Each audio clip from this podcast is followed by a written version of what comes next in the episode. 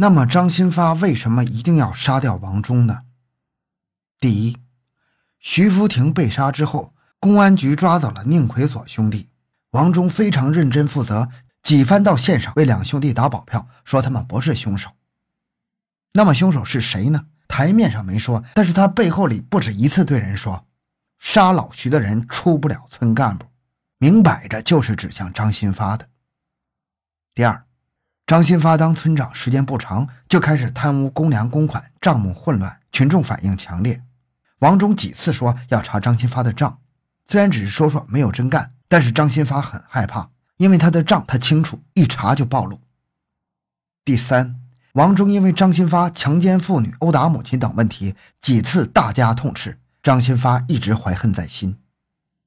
一九四九年农历六月的一个傍晚，张新发在村口遇见崔桃娃，递给崔桃娃一支烟，嘀咕说：“王忠这家伙总和我过不去。”崔桃娃问：“咋了？”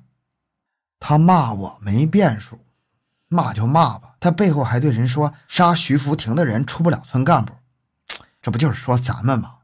最近他又要查我的账，叫他查呗，怕啥呀？咱不识字儿，记账是个样子，这一查，谁知道要倒贴进去多少啊？村长更别想干了。我倒了台，你也别想当村干部。崔桃娃就问：“那你想怎么样？”张新发看看四周无人，就说：“我看呐，把他收拾掉算了。你成天收拾这个收拾那个的，少胡说了。”张新发道：“哼，这回是真的。”接着又说：“咱们弟兄伙有福同享，有难同当。你们帮过了我这一关，卢园里还有十几担麦子是我掌握着。办完事儿卖掉麦子，给大家每人买辆新车子。”每人再拿四五十块钱先花着，我再开个大会，叫你当副村长，叫金堂当个旅长，咱们拧成一股绳，好好干两年，多弄些钱，到西安做生意。哎呀，那比在村里受死苦那强多了。一番话就打动了崔桃娃，当下就答应了。张新发如法炮制，又联络了王金堂，感到人手不够，又联络了孙燕和李廷英。张新发心思周密。看王忠住在东堡子里，每天进出堡子门就把杀人地点放在堡子大门口。七月十日晚上，村里召开扩军动员大会，同时动员逃亡战士归队。张新发看着时机成熟，天一黑便召集了几个党羽到苗子家聚会，说了计划，就是等王忠开完会回堡子，提前把堡子大门链住，等到王忠伸头进门的那一刹那，就把他砍死。崔桃娃问。那开完会路上人多，怎么下手啊？张新发道：“我早想了，开完会我把他叫住，研究几个问题，总之要拖上一个多小时，等路上没人了再叫他走。你们今晚不开会了，就趁着黑埋伏在堡子门口，散了会，等人都进了堡子，你们就把大门给链住，门里一个人，门外三个人，看准是王忠过来，门外的就打个暗号。”门里的只等他头钻进门就砍下去，万一没砍死跑了出来，门里门外大家一起上，好歹结果了他。安排的十分周密呀。张新发磨了刀，临走对苗子说：“你看我这刀，我要到下县去杀你男人。”苗子当真了，还流泪道：“你杀了他，那我还能指望谁呀？”张新发笑了一笑：“啊，开个玩笑，你就信了。”一伙匪徒依计而行，张新发去开会，剩下四个人早早就埋伏在堡子门口。大会开到中间，张新发特地过了个来回检查了一遍，发现王金堂躲在草丛里抽烟，低声喝道：“抽啥烟？让人看见了！”王金堂急忙就把烟给掐了。等到会散，已经是半夜时分了。四个刽子手埋伏在草丛里，看着开会的人陆陆续续走进堡子，又等了一会儿，便由崔桃娃进了大门，将门后的铁链拴住。各就各位，埋伏在大门里外。又等了一会儿，王忠哼着乱弹就回来了，手里还摇着旱烟袋。门外的孙燕就给堡子里扔进去一个土块，算是暗号。王忠走进堡子门，自言自语道：“哎，这门怎么链住了？推推门就往里钻。刚钻进一颗头，躲在大门里的崔桃娃就举起了刀子，闪电般的砍了下去。可怜的王忠浑然不觉之中就被砍死，哼也没哼一声就倒在了地上。门外的三个人知道里面得手了，一起进来又补了两刀。张新发最后过来摸了摸王忠的鼻子，没了一点气儿，才指挥党羽四散而去。第二天一大早，张新发接到报案，又装模作样的到堡子门口看了一会儿，到东镇打电话报了案。公安局倒是很重视，来了一群人，无奈又被张新发一伙欺骗，把张宪平几个做了凶手抓了进去，杀的杀，判了判，张新发依然是逍遥自在。张新发又当了一年的村长，继续贪污公款公粮，强奸妇女，为非作歹，总算是恶贯满盈了。终于在一九五零年九月犯了事儿。他犯的事还不是经济上的事儿，也不是杀人上的事儿。因为给坏人开路条、贩卖大烟，而这两宗事虽然算不上犯罪，但是属于严重错误，被开除了党籍，撤销了村长职务。村长干不成了，但是他的威风还在。一九五一年岁末的一天，张新发大摇大摆地走进苗子家，进门二话不说就把苗子按倒在炕上。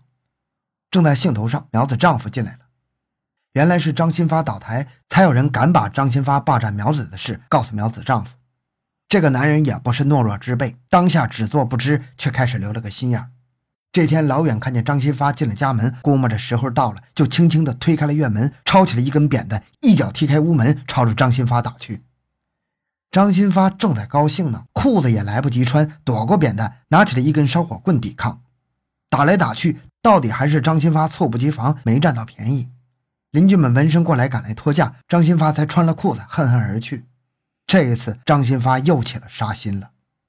只是事情太暴露了，又不是村长了，少了一张护身符，胆子小了很多。事情吵得沸沸扬扬，自不待说。乡下人以和为贵，便有几个村干部出来说和。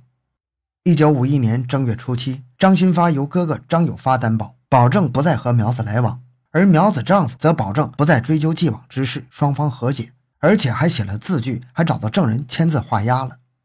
这个张新发的哥哥张有发倒是个正经的庄稼人，也能压得住张新发。在众目睽睽之下，张新发也只好暂时收敛起来，没再和苗子来往。而纵然是他想来往，他也没有多少时间了。两个月以后，张新发的一个党羽出事了，就是他的亲外甥孙燕。原来，孙燕就是1951年夏天在裴村外公路上抢劫马车的那两个匪徒的匪首。孙燕当时是民兵民长，手里有枪，就联络了另外一个人，拿着民兵的枪去抢。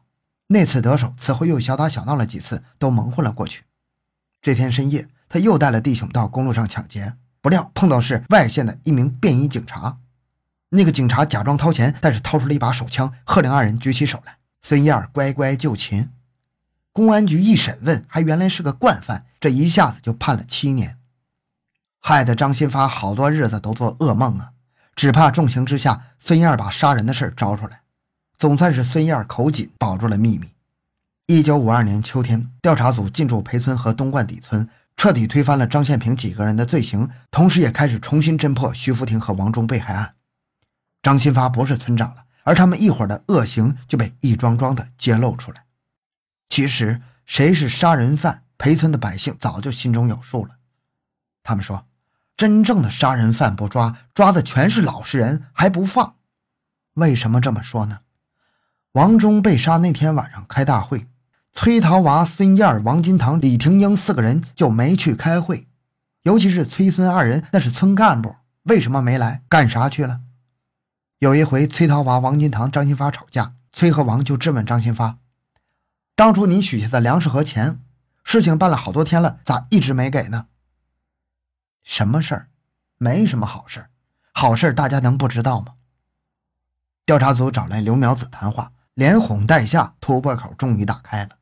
刘苗子就揭发了张新发一伙晚上在他家聚会磨刀的事儿。调查组经过研究，正准备把张新发几个控制起来，王金堂自首来了，案子就是这么破了。一九五二年十二月，张新发、崔桃娃、王金堂、李廷英四个人被一举抓获。孙燕已经因为抢劫被抓了，正在服刑。新账老账一起算。一九五三年三月十三日，成立不久的文喜县法院受理了张新发团伙连环杀人案。张新发、崔桃娃被判处死刑，王金堂被判处了有期徒刑十五年，孙燕十年，李廷英五年。一九五四年九月十日，闻喜县人民政府在裴村召开群众大会，对张新发和崔涛娃执行了死刑。大会宣布为张献平平反，赔礼道歉，赔偿小米十担。牛来宾、史娥秀、宁文秀、史德茂、吕良彦以及宁奎所兄弟此前已经无罪释放，得到赔情道歉。逃跑的唐星河后来回来没有？不得而知了。好，这个案子就讲到这里。小东的个人微信号六五七六二六六，感谢您的收听，咱们下期再见。